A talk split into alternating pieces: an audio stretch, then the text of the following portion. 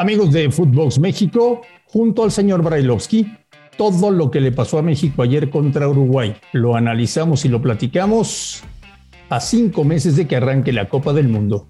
Footbox México. Footbox México, un podcast exclusivo de Footbox. Amigos de Footbox México, en Phoenix, Uruguay hizo pedazos a México cuando faltan solamente cinco meses para que arranque la Copa del Mundo. Señor Brailovsky, le mando un fuerte abrazo. ¿Está usted preocupado? Este, vos, me hablas de fútbol, ¿no? Buen día, buenas tardes, buenas noches para todo el mundo. Si me estás hablando de fútbol, eh, en realidad sí, ayer, ayer se dejó una mala imagen. ¿Te acuerdas que hablamos previo a que había que aprovechar este tipo de partidos como para ir midiéndote más que nada y ver si estás preparado o no para jugar primero la Copa del Mundo y después contra selecciones que son de alto nivel. En esta selección eh, hay que ser claros también, ¿eh? hay varios jovencitos y algunos de ellos, como Pelistri ayer figura, este, desde que está Diego Alonso juega en el equipo, no, no, no juega ni, ni, ni 20 minutos por año en su equipo. Entonces, si empezamos a medir la realidad de que digamos, no, bueno, ellos tienen más experiencia que nosotros, estamos mal. Eh, yo creo que para, para crecer hay que de una vez por todas entender cuáles son eh, los defectos propios para poder llegar a corregirlos. Si no se asume responsabilidades, es muy difícil que vayas a crecer y vas a ir a competir y en el fútbol, por lo menos los sudamericanos y varios los europeos, por más que te digan que van a competir, van a ganar, Marín. Solamente ganar. Russo, en tres años y medio de trabajo de Martino, no se nota absolutamente nada. Es que yo creo que, que este, este proceso fue de más a menos, Andrés. Es, es, definitivo que el primer año y medio, y vamos a coincidir muchos de los que estamos siguiendo la selección desde toda la vida, eh, fue muy bueno, muy bueno. Yo te diría que posiblemente hasta el partido que todos nos quedamos encantados cuando jugaron, ¿te acordás? Contra Holanda en Holanda.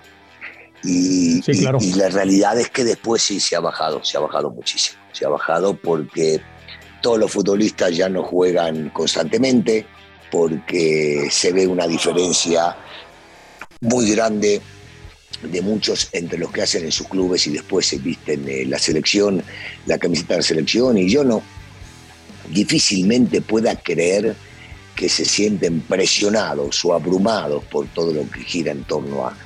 Entonces eh, hay que atribuirle a muchas cosas, son, son varias de las cosas que, al, o sea, que, que funcionan o que están funcionando mal alrededor de lo que luego se tiene que hacer en la cancha. Porque digamos una cosa, Russo, a cinco meses de la Copa del Mundo, todas las bombas van sobre Martino. ¿Y el nivel de los jugadores qué? Claro, eh, primero, primero es un punto real y clave y que Gerardo Martino lo, lo conoce a la perfección. Cuando las cosas no funcionan van sobre el técnico y este técnico tiene muchísima experiencia eh, y sabe y conoce muy bien cómo se maneja. Entonces yo no creo que a él le afecten tanto. Sí afectan, por supuesto, porque es una persona, porque su barrio a todos nos afecta cuando nos abuchean pero, pero por el otro lado debemos ser conscientes de lo que acabas de decir también. Eh, del otro lado hay que empezar ya a exigirle a los futbolistas. Y, si querés, digo, vamos, vamos con nombres propios, porque seguimos hablando de Raúl eh, cuando Raúl ya hace un tiempo que está recuperado. Y Raúl no, no está funcionando como, como todos hubiésemos esperado o como todos creemos en el fútbol de, de Raúl. ¿Tú, crees que Raúl, ¿Tú crees que Raúl es otro futbolista a raíz de la fractura en el cráneo? Eh, por lo menos, a ver, no sé si será otro futbolista mentalmente, cómo se siente él y cómo eh, realiza sus actividades a diario. Si vos me dejás medir lo que hacía previo a la lesión, a post, sí es definitivamente no es el mismo Raúl Jiménez. Y esto no es una crítica, yo digo que hay que estar en el lugar del personaje, en este caso, eh, para vivir día a día o minuto a minuto lo que él vivió y lo que está viviendo hoy en día. Y si vos me decís a mí, cosa que muchas veces no comparto, el decir eh, aquel futbolista tuvo miedo de, miedo escénico, digo, no lo esto de tener un miedo interno por la situación que él ha vivido es probable, pero solamente Raúl lo sabe, solamente él. Eh, habrá que ver, por eso habrá que ver cómo, cómo se siente él.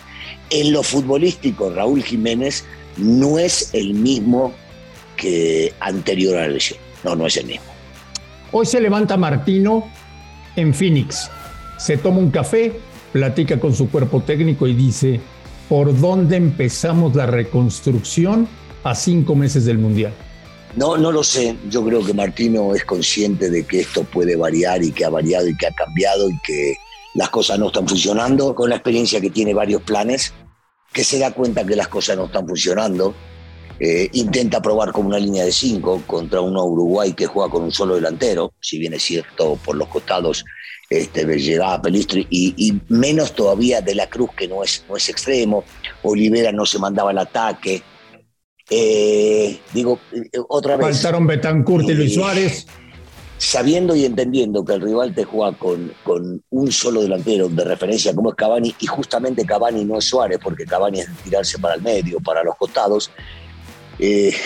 Bueno, está intentando, no salió. En realidad no salió a jugar con esa línea de tres o línea de cinco, como le quiera, le quiera llamar, porque este, ni, Sánchez ni Arteaga estaban arriba, ni inclusive con otro Gallardo. Entonces debemos llamar una línea de cinco. Eh, no, no ha funcionado, la mitad de la cancha no funcionó. Eh, vos fíjate que con este tipo de jugadores eh, rivales enseguida saben a quién apretar y Diego conoce bien, entonces neutralizaron la salida que podía llegar a existir por, por Edson para que de ahí se, se, pueda llegar a generar algo por los costados con Vega que no anduvo, con Corona que no anduvo, con Raúl que tuvo una sola y la desperdició. Eh, ojo, los rivales a medida que son más importantes conocen más y saben por dónde jugarle a cada uno de los que tienen frente. ¿Qué le dices a la gente que ayer en el estadio, en redes sociales, en comentarios decía, a cinco meses del Mundial, da tiempo de cambiar de técnico. A cinco meses del Mundial, nunca se había sentido un ambiente tan frío previo a una Copa del Mundo. Mira, Andrés, yo, yo primero creo que la gente está en su derecho, si no es agresión, de abuchar a quien sea, sea técnico, futbolistas o inclusive directivos. No estoy de acuerdo yo, en lo personal, en el tema de cambiar un técnico a tan poco tiempo y cuando se lo trajo, se confió en él para en un proceso tan largo como el de dos mundiales. Entonces, eh, insisto, desde el lado del técnico y su cuerpo técnico es asumir responsabilidades, que seguramente lo deben hacer porque este tipo es un tipo serio y su cuerpo técnico también. Tratar de cambiar las cosas que no están funcionando. Y posiblemente, mira lo que te digo, es muy temprano, empezar a encontrar el equipo idóneo que va a salir a jugar el primer partido. Porque si no, México está dando demasiadas ventajas. Y cuando se hablaba que contra este le ganamos y al otro le empatamos, pero a este, bueno, listo, olvídate, porque esto partido a partido. Yo, yo prepararía en un 90% con la idea de los que van a llegar a jugar allá y claro, con el tiempo pueden haber lesionados, este, puede haber diferentes bajas de juego y demás y habrá que cambiar, pero de entrada yo creo que ya es momento de eso porque por más que vos lo tenés que tener a punto faltando 15 días o 20 para para jugar el primer partido, eh, se está regalando mucho tiempo y las cosas no funcionan. Esta semana vía Argentina y vía México. Como están las cosas, Argentina le pega un baño a México en el Mundial. No, pero ¿sabés lo que pasa? No se la crean, Marín, por, o se festejaron, festejaron y mirá que vos sabés que yo soy bien argentino y juego en Argentina-México y quiero, sabés quién quiero que gane, pero no es eso. A ver, jugando contra Italia le faltaron cuatro jugadores. Italia está pensando en la Nation, en la Nation League. Eh, Argentina jugó prácticamente con todos, menos dos posiblemente. Paredes titular, pero si me das a elegir a mí, yo pongo a Guido en esa posición de titular. Este, se, la creen, están haciendo las cosas bien, pero faltan cinco meses y no son los mismos rivales. ¿eh? Si vos te enfrentás a Italia en un mundial, créeme que no iba a ser lo mismo que esto. Y sabemos muy bien que Italia no está en el mundial porque el arreglo económico que hace la FIFA no le permitió llegar, porque si no es eh, alocado pensar que el campeón de Europa y el que le ganó a todos, a todos en eliminatorias, termina quedando afuera por un minuto que el rival, viste, te, metió un gol. Es una, una estupidez. Entonces, no es, no es lo mismo, no es lo mismo. No, no, yo, yo no estaría tan, tan eh, enfurecido con, el tema, por un lado, con lo de México, y tampoco enloquecido con lo que ha hecho ahora Argentina contra Italia. Eh, van bien, están mejor que antes, pero llegado el Mundial es otra cosa. ¿Te puedo preguntar varias cosas? Sí. ¿Estos son los amistosos que siempre debe tener México? Sí, sí, sí, pero, pero viste, te golpean y te golpean fuerte, desgraciadamente. ¿Qué tan importante es que pierda ayer para que gane mañana? No, nunca. Nunca, nunca es importante. Y nunca, nunca, viste, yo, yo siempre estoy en contra de los técnicos que dicen, e, esta derrota llegó en el momento justo. No, déjame de joder, Marín. No, no, no, no hay ninguna derrota en el momento justo. Nunca, nunca. Ninguna derrota te viene bien para mañana, ninguna. ¿México genera más dudas que certezas tras los dos partidos que ha jugado? Sí, sí, desgraciadamente sí. Contra Nigeria, eh, digo, una, selección de bajo nivel, eh, era normal que, que, juegue mejor. El día de ayer defraudó y por supuesto que hay muchas más dudas que otra cosa. ¿El nivel de la selección no es de un equipo top? ¿Nos alcanza solamente para competir en CONCACAF? No sea malo. Eh, hoy, por, por lo visto contra Uruguay. Eh, Tú siempre defendiendo a los jugadores. siempre defendiendo al gremio. Nunca criticando. Nunca metiéndote con ellos. La gente está podrida de los futbolistas mexicanos, ruso. No, bueno, pero, pero hay futbolistas que son de nivel, hay futbolistas que son de jerarquía. Bueno, a ver, dime, dime, dime, bueno, ¿qué jugadores, ¿qué jugadores no deben estar en la selección? No, no deben, no, porque mientras haya chance pueden llegar a levantar su nivel. De los que sí deben estar, te puedo llegar a decir varios, que son los que en su momento te hicieron inclusive a vos gritar y estar contento porque estaban en la selección y te terminaban haciendo partidos que te daban la ilusión de poder llegar a calificar. Entonces, eh, hoy no está Chucky, pero es un tipo que ya ha comprobado en la selección. Gallardo en su momento, yo te dije que el partido con Nigeria levantó su nivel, es de selección.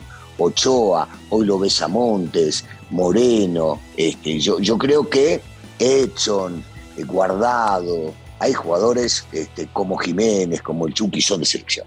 Son de selección comprobado y con muchísimo, pero muchísimo buen pasado en contra en mundiales, no en sus equipos.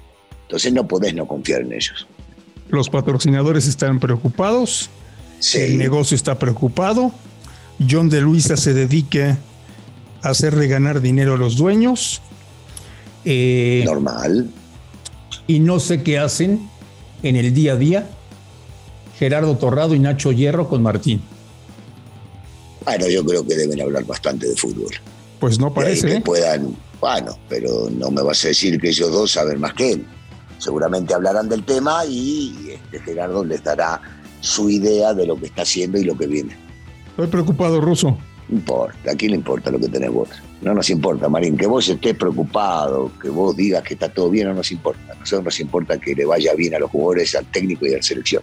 A cinco meses del Mundial, por lo que estás viendo, ¿México se queda en fase de grupos? Bueno, ¿avanza octavos? ¿O llega al quinto partido? Hoy, hoy, está, hoy está cabrón, Marín. Muy, muy complicado. Jugando de esta manera, y y le, va a costar un triunfo enorme poder llegar a pasar de grupo, jugando de esta manera. Si mejoran, sí, claro que tienen chance. Viste, después decís que no me mojo. Ahí la tenés, Marín. Señor Bailovsky, que tenga un extraordinario fin de semana. Aquí estaremos el lunes platicando del México-Ecuador. Buen partido, muy diferente, muy diferente a lo que ayer jugó México contra Uruguay. Y esperemos que haya alguna mejora.